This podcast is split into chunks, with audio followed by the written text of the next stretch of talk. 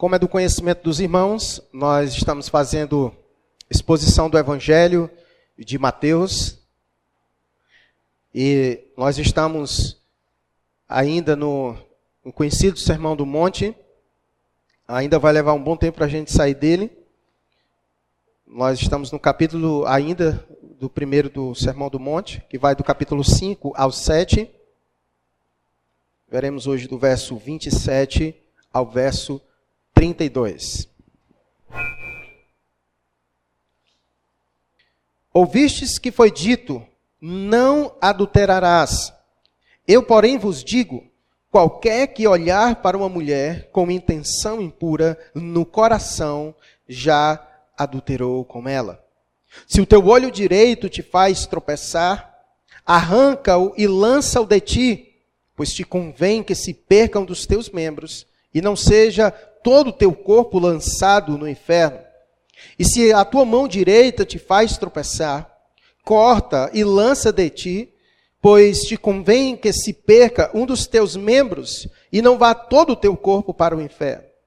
Também foi dito: aquele que repudiar sua mulher, dele carta de divórcio. Eu, porém, vos digo: qualquer que repudiar sua mulher, exceto em caso de relações sexuais ilícitas, a expõe a, tor a tornar-se adúltera. E aquele que casar com a repudiada comete adultério. Nós estamos na série da exposição de Mateus. E Jesus, nesse presente momento, ele já está trazendo os seus ensinos. Lembrando aos irmãos que o Sermão do Monte tem como objetivo Jesus Cristo ensinar os seus discípulos acerca do reino, o tema central do Sermão do Monte é o reino de Deus. E Jesus, então, diante dos seus discípulos, da numerosa quantidade de discípulos que se juntou diante de Jesus, no final do capítulo 4, Jesus passa a ensinar os seus discípulos a como viver neste mundo como cidadãos do reino. E nós vimos em, em dois domingos passados que Jesus ao iniciar os seus ensinos, Jesus fez questão de falar aos seus discípulos que tudo aquilo que ele iria dizer, que todo o seu ensino, não era um ensino contrário àquilo que Deus já tinha trazido como revelação, como palavra de Deus ao seu povo. Jesus veio, na verdade, para cumprir as Escrituras, para confirmar as Escrituras e para lançar os seus ensinos com base nessas escrituras já estabelecidas, que é o Antigo Testamento. E, portanto, nós precisamos olhar para o ensino de Jesus tendo sempre essa perspectiva de que Jesus não está dizendo nada contrário do que foi dito. Jesus está apenas explicando. E nesse presente momento, é, nós vimos no domingo passado que esses textos eles vão começar com a seguinte frase: Ouvistes que foi dito. Nós vimos isso no versículo 21, é dito isso no versículo 27, é dito isso no verso 33, no verso 38 e no verso 43. Cada início de perícope vai começar Jesus dizendo assim: Ouvistes o que foi dito, eu, porém, vos digo tal coisa. E o que Jesus está fazendo aqui ele não está fazendo uma contraposição ao que foi dito no Antigo Testamento. O que Jesus está fazendo aqui é apenas é, eliminando as compreensões equivocadas dos líderes religiosos acerca da lei que foi dada para eles. Os líderes religiosos da época de Jesus, eles criaram muitas tradições, muitas linhas interpretativas, e eles interpretavam as escrituras e eles tinham como essas interpretações das escrituras muitas vezes no mesmo nível da própria escritura. E Jesus então vem agora neste momento trazer os seus ensinos acerca do reino, usando a própria palavra de Deus no Antigo Testamento, mas ao mesmo tempo eliminando os equívocos das interpretações feitas pelos líderes religiosos acerca da lei que foi dada acerca do Antigo Testamento. Por isso ele começou no versículo 21 dizendo: "Ouvistes que foi dito acerca e ele diz, e ele cita o mandamento: não matarás, E ele então explica o real significado desta, desta lei, do não matarás. E nós vimos isso no domingo passado. E agora, no versículo 27, Jesus vem então, mais uma vez, trazendo um dos mandamentos, dizendo: Ouvistes o que foi dito, não adulterarás. E aí, talvez você, neste presente momento, pode se perguntar, né? De tantas coisas que Jesus poderia ter dito, por que, que Jesus quer logo falar sobre isso? E eu sei que palavras como essa, elas descem um pouco meio que rasgando em nossa alma, porque é um assunto delicado né, e que muitas vezes mexe conosco ou com pessoas que a gente conhece e não é aquele tipo de assunto muito legal de se ouvir.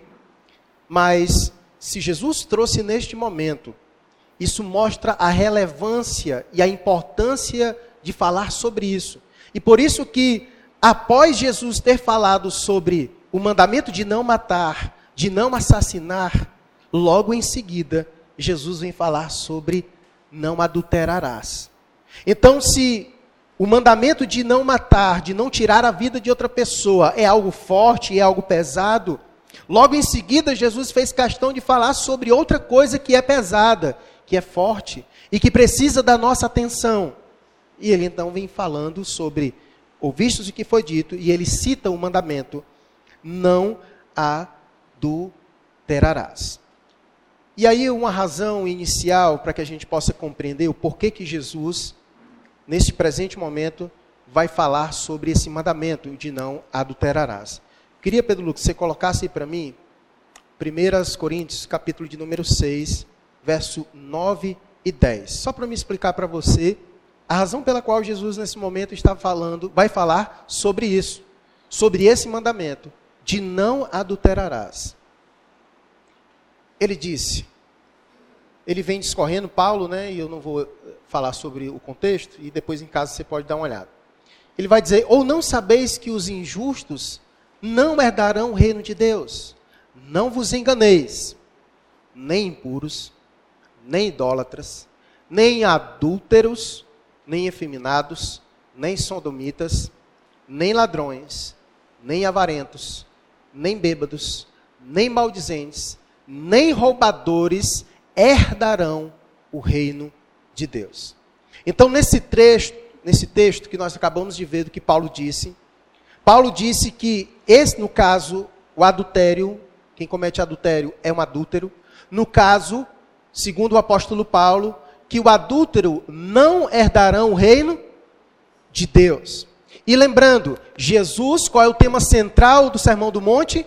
O reino de Deus. Então, por que, que Jesus está falando isso? Porque ele está ensinando sobre o reino. E o ensino sobre o reino é que os adúlteros não herdarão o reino que ele está ensinando, o reino que ele está pregando, o reino que ele trouxe para falar. Percebe a importância de Jesus falar sobre o adultério e sobre os adúlteros? porque os tais não herdarão o reino de Deus. E por isso a importância de nesse momento Jesus falar sobre isso. Então, ouvistes o que foi dito, não adulterarás. O que foi dito acerca do não adulterarás? O que os antigos entenderam e o que a palavra de Deus diz com esse mandamento de não adulterarás? A ideia do não adulterarás é de você não cobiçar a mulher do próximo, ou no caso pode ser aplicado também a, ao homem da, da outra mulher. Né? Então a ideia é que a, o mandamento de não adulterarás é você não cobiçar alguém alheio, aquilo que você não pode ter, certo? E aqui é numa conotação sexual. Então, cobiçar alguém, ter desejos por alguém sexual que não é seu parceiro conjugal, isso se classifica como adultério. A ideia do adulterará. É a relação sexual fora da conjuntura de casamento. Então, a relação sexual fora do padrão de casamento se classifica como a ideia do adultério, certo? Então, alguém que tem a, a sua vida conjugal e que ah, em algum momento comete algum ato de relação, conotação sexual com alguém que é fora o seu cônjuge, então isso se classifica como um adultério. E aí é importante, nesse momento, Jesus falar sobre isso, não só para a sua cultura, porque a sua cultura era uma cultura altamente imoral e depravada devido toda a influência grega, mas isso choca muito também nos nossos dias.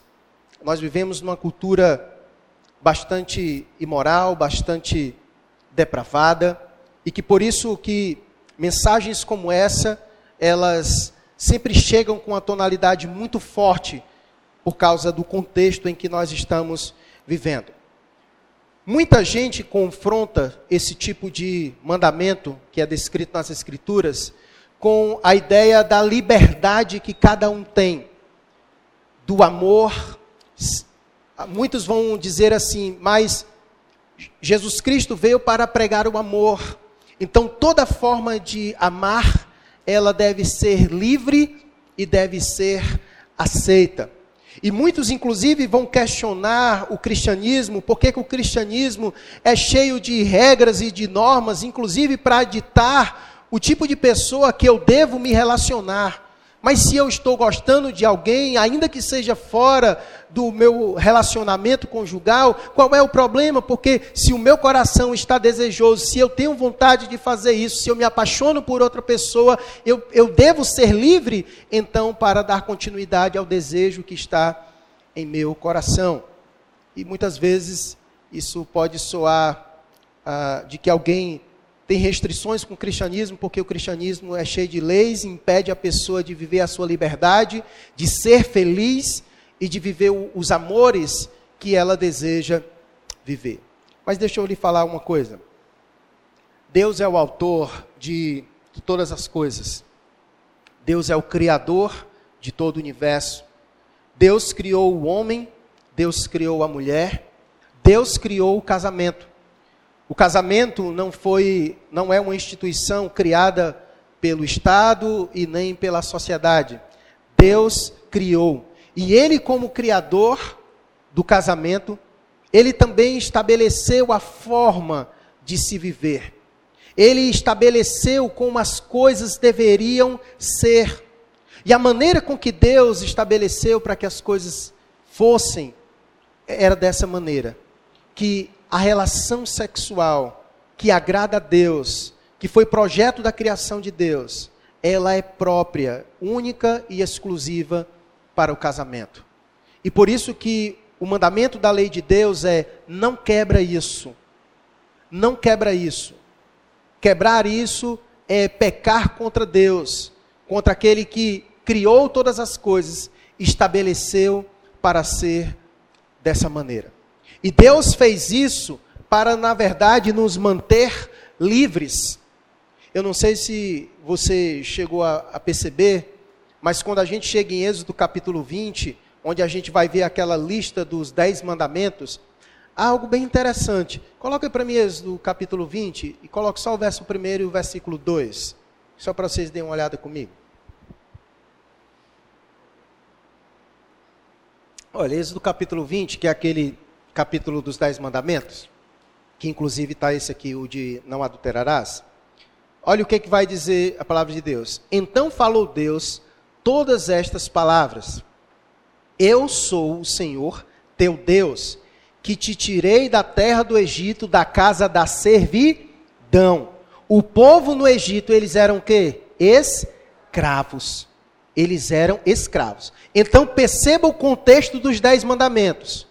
Deus diz para eles: Olha, eu sou o Deus que tirou vocês da escravidão. E agora, que é o capítulo 20, eu vou dar para vocês leis, não para aprisionar vocês nas leis, mas para manter vocês livres daquela escravidão. Então, na verdade, a lei de Deus não nos aprisiona, ela nos liberta para que não estejamos mais escravos, presos disso. Então, quando Deus disse não adulterarás, Deus não está, na verdade, colocando restrições para você, amarrando você, impedindo você de fazer o que você quer, de amar quem você quiser, de ter relações com quem você quiser. Não é simplesmente isso. Mas Deus, quando diz isso, Ele, na verdade, quer que você desfrute da liberdade. Porque Jesus vai dizer que quem pratica o pecado, todo aquele que pratica o pecado é escravo do pecado. Então, Deus, na verdade, não quer permitir com que você seja escravo do pecado. Por isso ele diz que todo aquele que comete pecado é escravo do pecado. E o adultério é pecado, e quem comete esse pecado se torna escravo do pecado. Então a lei de Deus, na verdade, é para tornar você livre deste pecado. Por isso que Jesus disse: "Conhecereis a verdade e a verdade vos libertará, não seja escravo". Então, na verdade, quando Deus diz não adulterará, Ele não está querendo aprisionar você, Ele quer manter você livre. Ele quer manter você livre. Porque, na verdade, o mundo que diz, mas vocês são crentes, vocês não fazem aquilo, vocês, na verdade, são presos. Na verdade, nós somos livres, eles é quem são presos. Porque eles é quem são escravos do pecado. Mas nós fomos livres porque conhecemos a verdade e a verdade nos libertou. Porque se o Filho vos libertar, verdadeiramente sereis livres. Verdadeiramente sereis livres. Então, quando Deus disse não adulterarás, Ele não quer nos manter presos. Na verdade, Ele quer nos manter livres para que possamos gozar em plena, em pleno prazer da relação que agrada a Deus, que é a relação do casamento. Que é a relação do casamento. É isso que Deus deseja para nós, que vivamos isso, que gozemos disso, que nos deleitamos disso. E por isso ele quer nos proteger. E nós vamos já entender de que que o Senhor quer nos nos proteger. Então ele disse: Ouvistes o que foi dito, não adulterarás. Essa é a vontade de Deus para a sua vida. Essa é a vontade de Deus para a sua vida.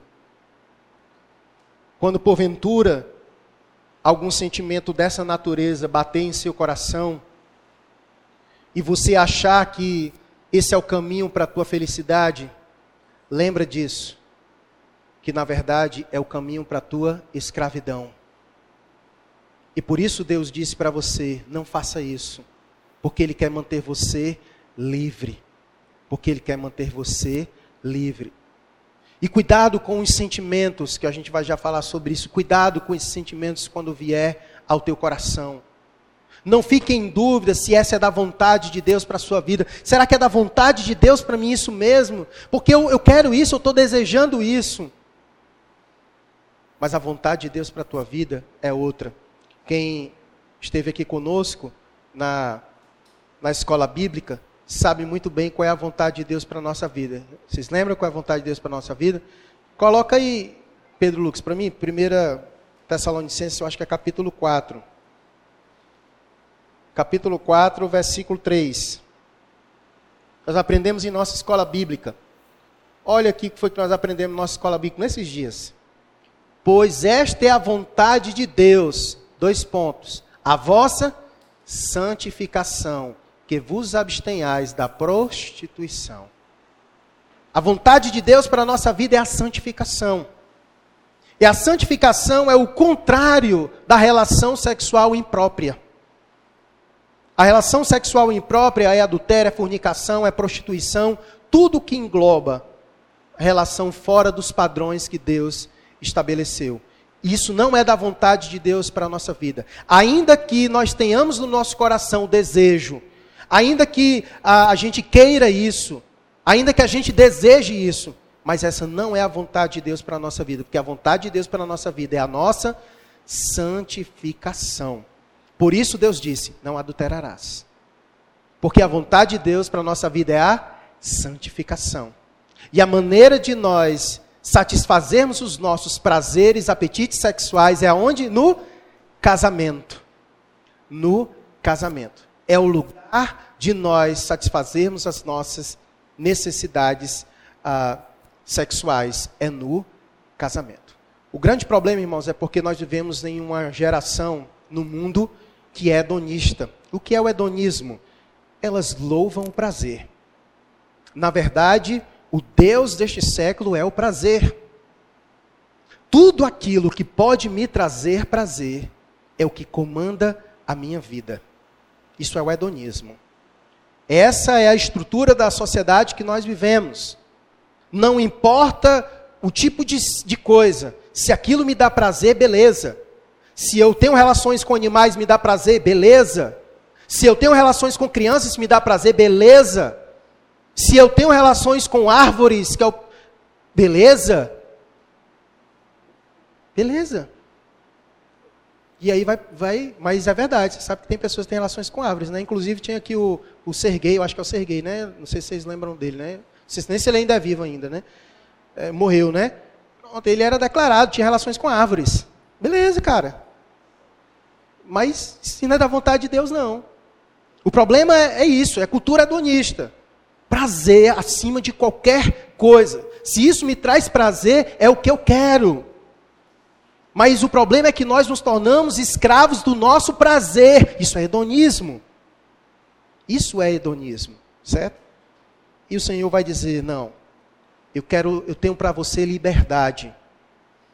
Porque isso te aprisiona. E por isso a lei de Deus não é para o nosso mal, é para o nosso bem. Porque a palavra de Deus vai dizer que a lei do Senhor é boa, é pura, é santa.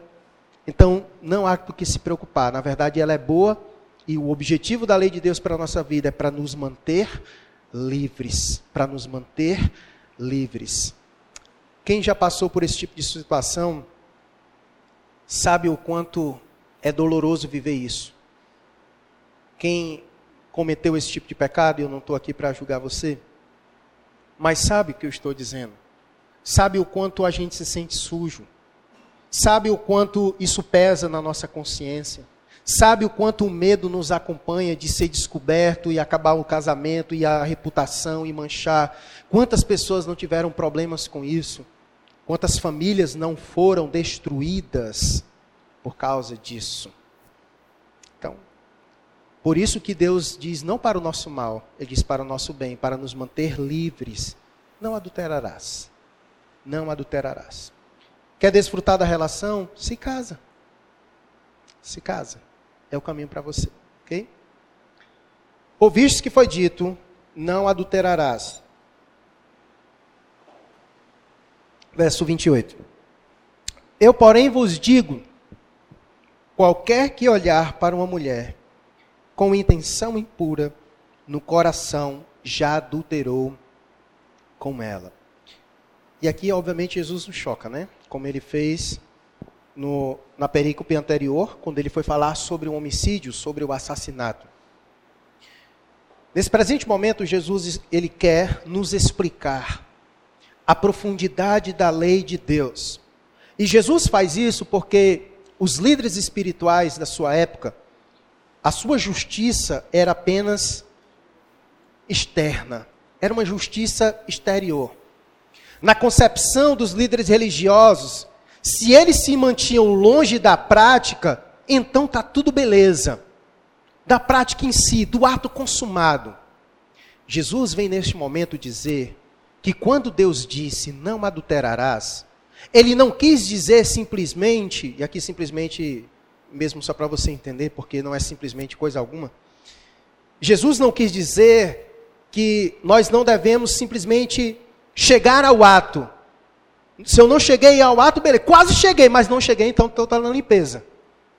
Não. O que Jesus está querendo dizer é que quando Deus disse não adulterarás, a coisa é mais profunda. Deus não somente está nos ensinando acerca da ação externa, mas também da intenção interna, daquilo que está dentro, da intenção do coração, dos desejos, dos pensamentos, daquilo que envolve o ato em si. Como ele fez com o homicídio. Porque ele disse que o simplesmente o não assassinarás não está relacionado ao simplesmente tirar a vida da outra pessoa, Mas Jesus disse que o homicida não é só aquele que tira a vida do outro, mas é aquele que também se ira contra o outro, que pronuncia insultos contra o outro. Não foi isso que nós vimos no domingo passado? Então ele foi mais profundo e nos fez inclusive refletir sobre quantas pessoas nós já matamos. Talvez toda semana a gente mate os nossos filhos, quando a gente pronuncia insultos para eles, quando eles estão muito desobedientes. Talvez toda semana a gente mate o nosso cônjuge nas discussões, bo na boca a boca. Talvez a gente toda semana mate os nossos pais, quando a gente não aceita a opinião deles e quando a gente só falta engoli-los. Então Jesus nos fez refletir sobre talvez a quantidade de pessoas que matamos, mas como nossas mãos estão limpas, então a gente acha que nunca cometeu assassinato. Mas quando Jesus disse, falou alguma coisa de alguém com ira, então cometeu o pecado. Ficou com raiva, com ódio, desejou o mal de alguém, já matou. É claro que as consequências são diferentes, mas espiritualmente falando, são equivalentes. São equivalentes. Porque Deus é aquele que sonda os nossos corações. Então, por isso que neste momento, Jesus vem abrir o nosso horizonte para entender que quando Deus disse não adulterarás, Ele não está se referindo simplesmente ao ato externo de ter relação com uma pessoa que não seja o seu parceiro, o seu cônjuge. E Ele veio dizer: Eu, porém, vos digo, qualquer um que olhar para uma mulher, e aqui, obviamente, pode ser aplicado também para a mulher, qualquer mulher que olhe para um homem, a mesma coisa, certo? Qualquer que olhar para uma mulher com intenção impura, no coração já adulterou. A ideia aqui não é olhar, porque aqui eu estou olhando para várias irmãs, então eu estaria ferrado nessa situação, né? O que Jesus aqui está querendo dizer que não é simplesmente o olhar por olhar. Porque todos nós, em diversos momentos, iremos nos deparar com moças bonitas e as moças com rapazes bonitos. A questão é o que faremos quando os nossos olhos encontrar moças bonitas e rapazes atraentes. É isso que Jesus está querendo agora trabalhar. O que faremos? Então, ou você vai desviar o olhar, ou então você vai olhar com segundas intenções. Vai olhar com a intenção de desejar, de cobiçar. É o vulgo secar, que você conhece, né? o fulano está secando a outra pessoa. Não é assim que é essa expressão? Pronto, então você entendeu bem o que eu quis dizer, beleza? Então, é essa secada que Jesus está dizendo, certo? Que eu vou dizer outra palavra aqui, mas que você também já sabe, que outra pessoa diz, só está faltando olhando a outra pessoa de baixo para cima, né? Enfim, é esse tipo de olhada que Jesus está se referindo, certo? Não é o simplesmente olhar, mas é aquele olhar que deseja, é aquele olhar que cobiça, certo? É aquele olhar que muitas vezes, quando está a rodinha de homens e uma mulher passa e acabou-se. Todos tiveram relações com ela naquele momento. É sobre isso que Jesus está dizendo, sobre a intenção dos nossos corações. Então, é, é sobre esse tipo de olhar que Jesus está querendo falar. E aqui eu quero chamar a atenção de você sobre isso que Jesus falou.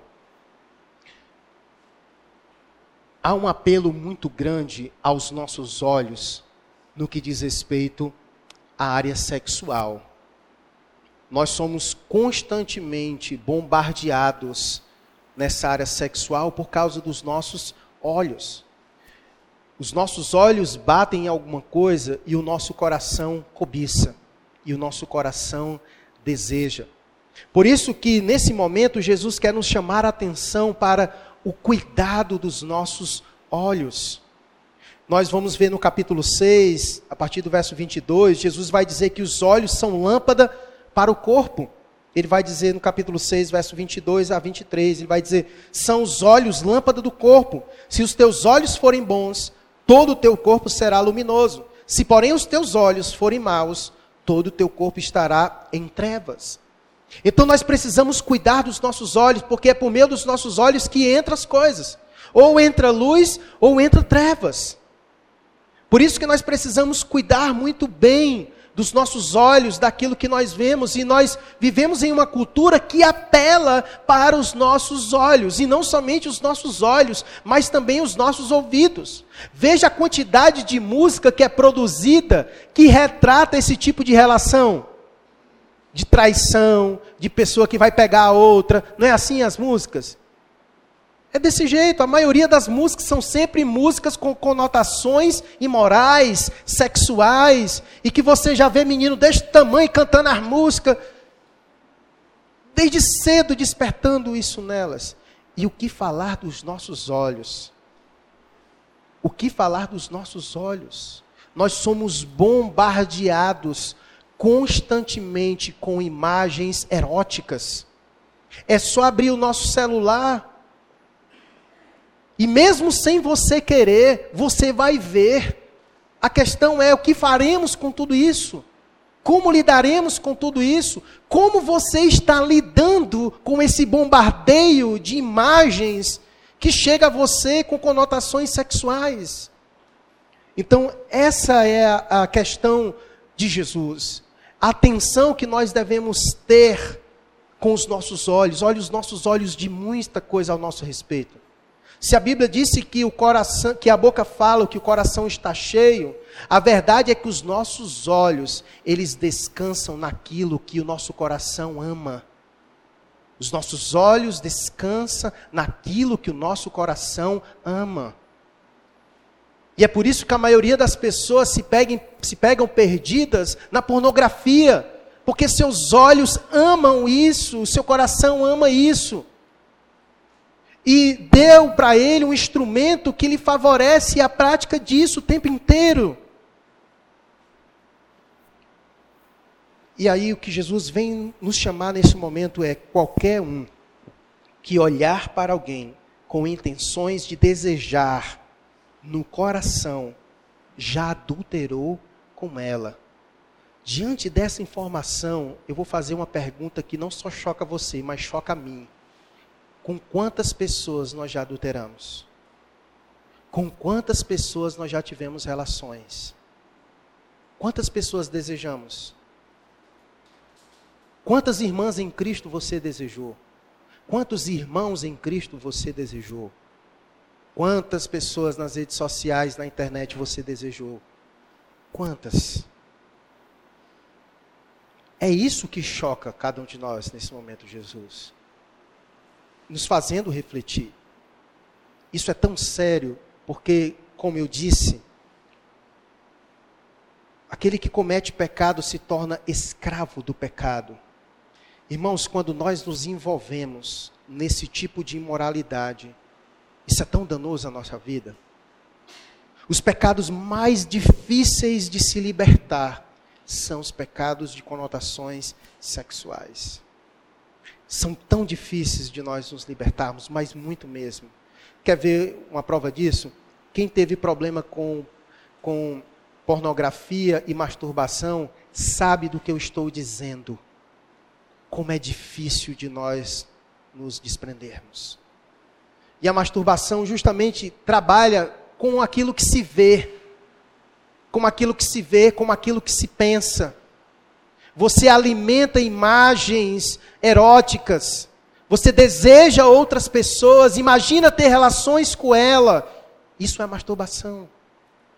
Isso é tão doentio que muitas vezes começa na nossa vida de solteiro e a gente cai na ilusão de que quando nós casarmos, que nós teremos sexo à vontade, ficaremos livres. Mas quantos casamentos não são destruídos por causa da masturbação? Pessoas que não conseguem se desprender, mesmo tendo sexo livre e à vontade com seus parceiros, porque isso escraviza. Isso escraviza. E isso nos afasta um do outro, isso mata a relação.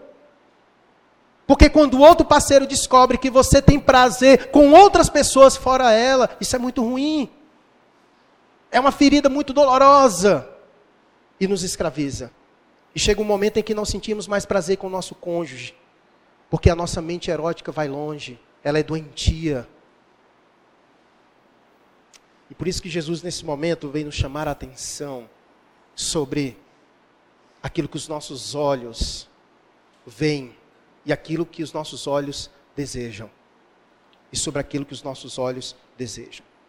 Jesus leva tão a sério isso, que ele vai nos dar um caminho de como nós podemos nos libertar disso.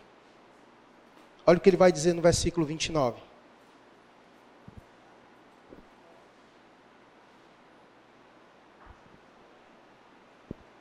Se o teu olho direito te faz tropeçar, arranca-o e lança-o de ti, pois convém que se perca um dos teus membros e não seja todo o teu corpo lançado no inferno. Se a tua mão direita te faz tropeçar, corta e lança de ti, pois te convém que se perca um dos teus membros e não vá todo o teu corpo para o inferno. Mas como assim, pastor? É isso mesmo? É mutilação que Jesus está me ensinando? Claro que não. Vou lhe dizer o que, que Jesus está querendo ensinar. E por incrível que pareça, um homem chamado Orígenes, que é o pai da interpretação alegórica, ele interpretou isso de forma literal, que é irônico, e ele castrou-se a si mesmo para se livrar do problema que ele tinha com as tentações sexuais. Mas não é isso que Jesus está querendo falar.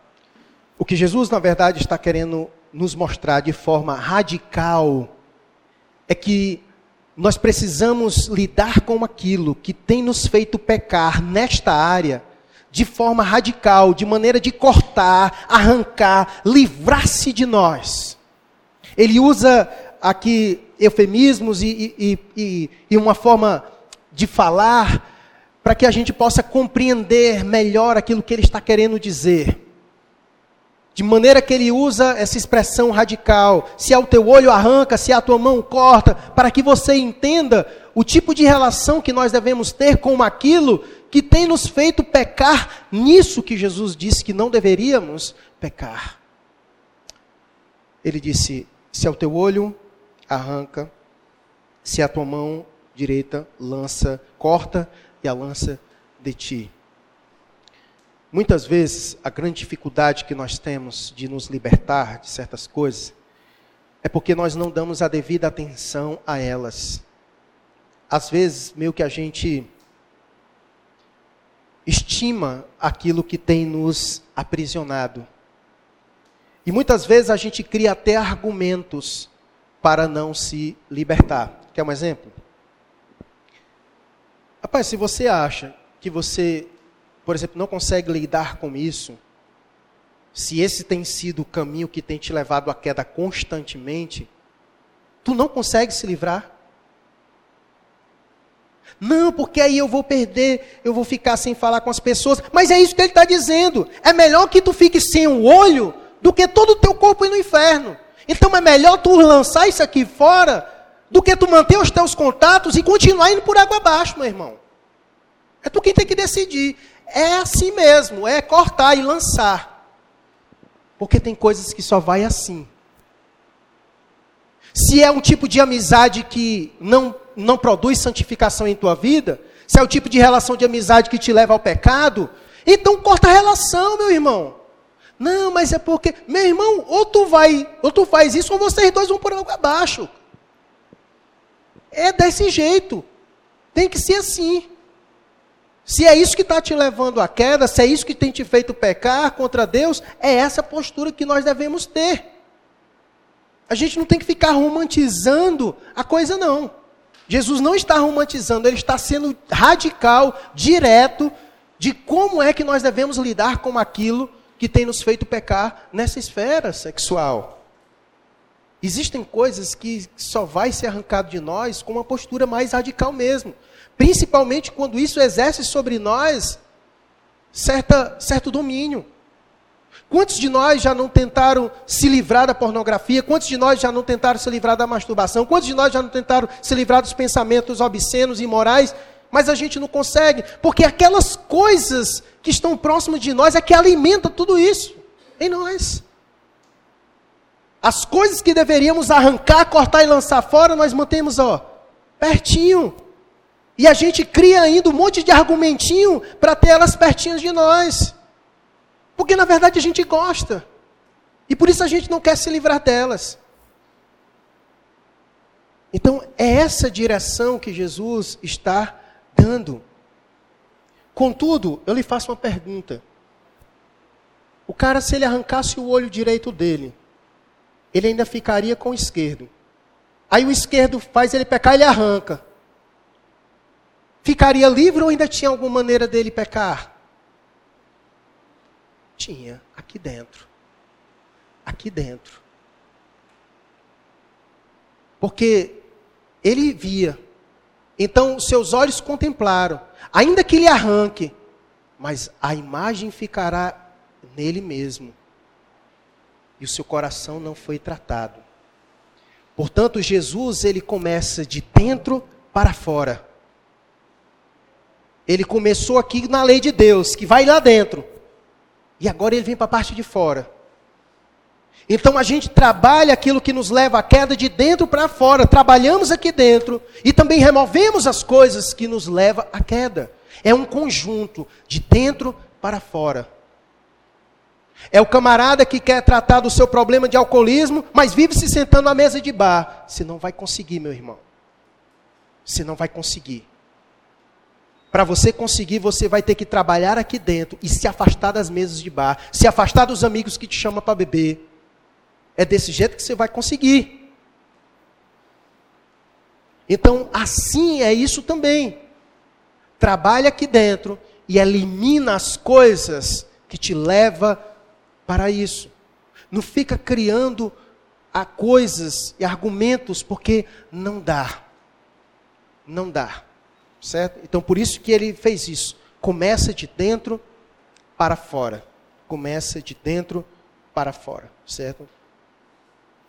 Por isso ele disse no verso 29 e 30, usou essas expressões mais duras para que pudéssemos compreender como é que nós devemos lidar com esse tipo de, de pecado.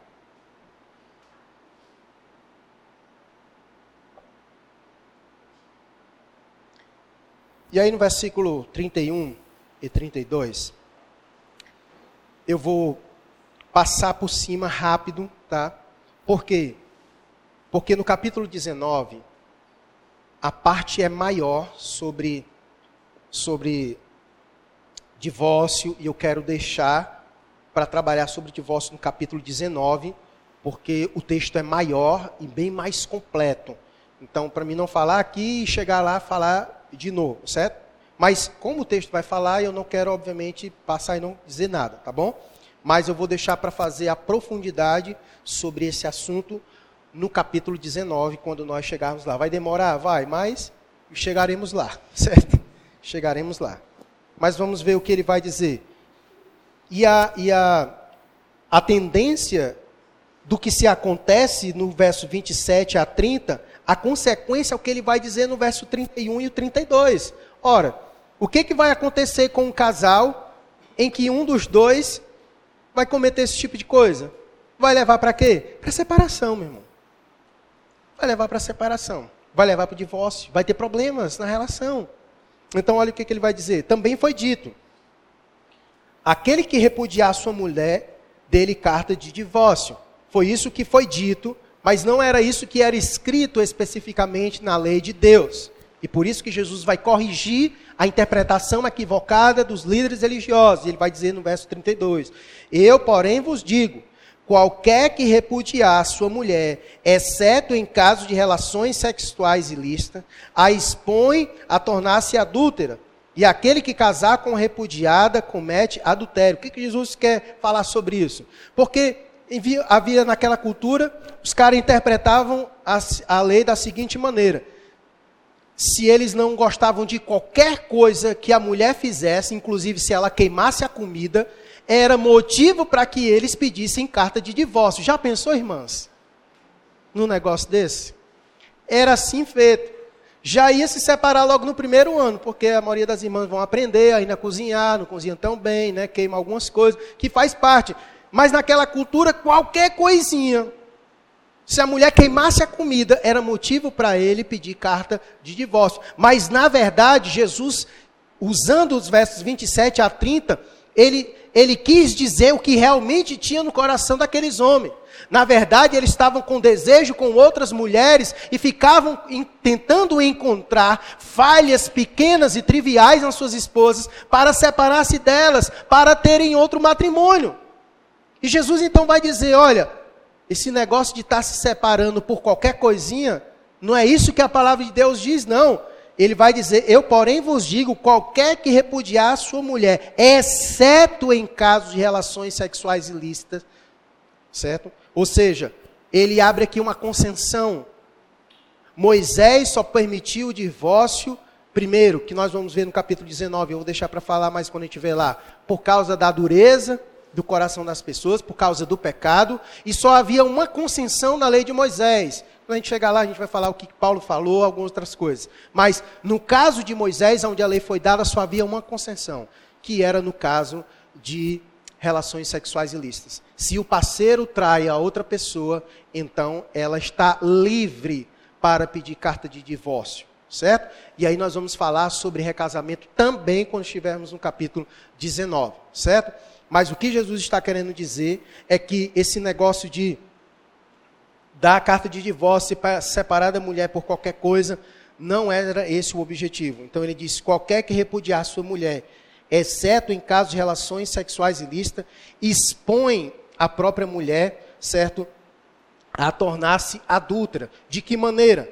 Se a pessoa se separasse da pessoa, se separar por qualquer motivo que não seja assim, essa mulher que se separou, ela não pode contrair um outro matrimônio, porque se ela fizer, ela estará adulterando. O outro que se casou com ela também estará adulterando. Ele também estará adulterando e a mulher que venha se casar com ele também. Certo? Então, o que Jesus está querendo mostrar aqui é a seriedade, a gravidade daquilo que eles estavam fazendo de forma banal, simplesmente para satisfazer o desejo de ter outras relações. Portanto, Ouça bem, ouça bem.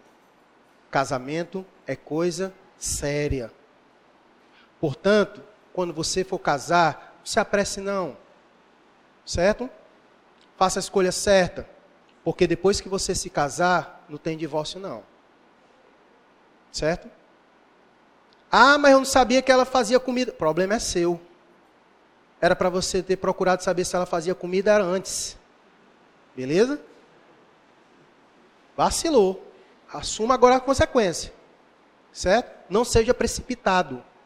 Casamento é para a vida toda. Casamento é até porque a morte os separe. Certo? É desse jeito. Não é coisa para menino, não. É coisa para gente adulta. Certo? Seriedade, compromisso.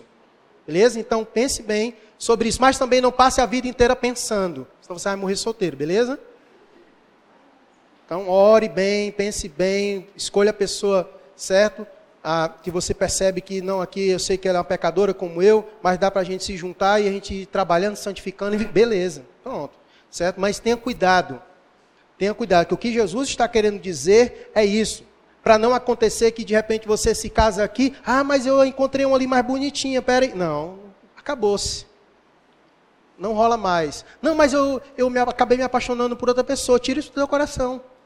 Porque a vontade de Deus para a tua vida é a vossa santificação. Não é o divórcio, não é o adultério, não é a traição. Não. Tira isso do teu coração. Certo?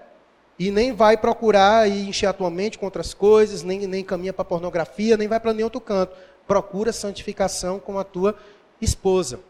Certo? Esse é o caminho de Deus para a nossa vida. E o que Jesus quer nos manter livres. O que Jesus quer nos fazer é manter livres irmãos, livres, certo? Eu sei que todos nós somos alvos de todo esse bombardeio à nossa volta. Todos nós somos alvos de todo esse bombardeio à nossa volta. A pergunta que eu faço para sua reflexão é como você está lidando com tudo isso? Como você está lidando com tudo isso? Com esse bombardeio nos teus olhos? Como você está lidando com os desejos que batem no teu coração? Quais são os caminhos que você está tomando? Se de repente você tem problemas com pornografia, masturbação, o que é que tu tem feito? Aonde é que tu está buscando ajuda? Como tu está lidando com isso? Está arrancando e cortando as coisas que tem te feito escravo nisso? Ou ainda está com mimimi com essas coisas? Estou aqui para ajudar você. Se precisar, estou aqui com o machado na mão para lhe ajudar. Para lhe ajudar. Certo? Tenha vergonha não. Todos nós aqui, em algum momento ou em algum grau, já pecou nessa área sexual. Tenho certeza absoluta. Eu tenho certeza absoluta que não tem nenhum aqui que nunca desejou ninguém na vida. Tenho certeza absoluta. Se tiver, depois você me procure que eu quero beijar seus pés, viu?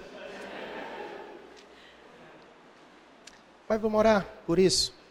Coloca a tua vida diante de Deus, pede ao Senhor para te ajudar. O Senhor te mostra o caminho da santificação. Deus quer te manter livre. Deus quer te manter livre. Isso.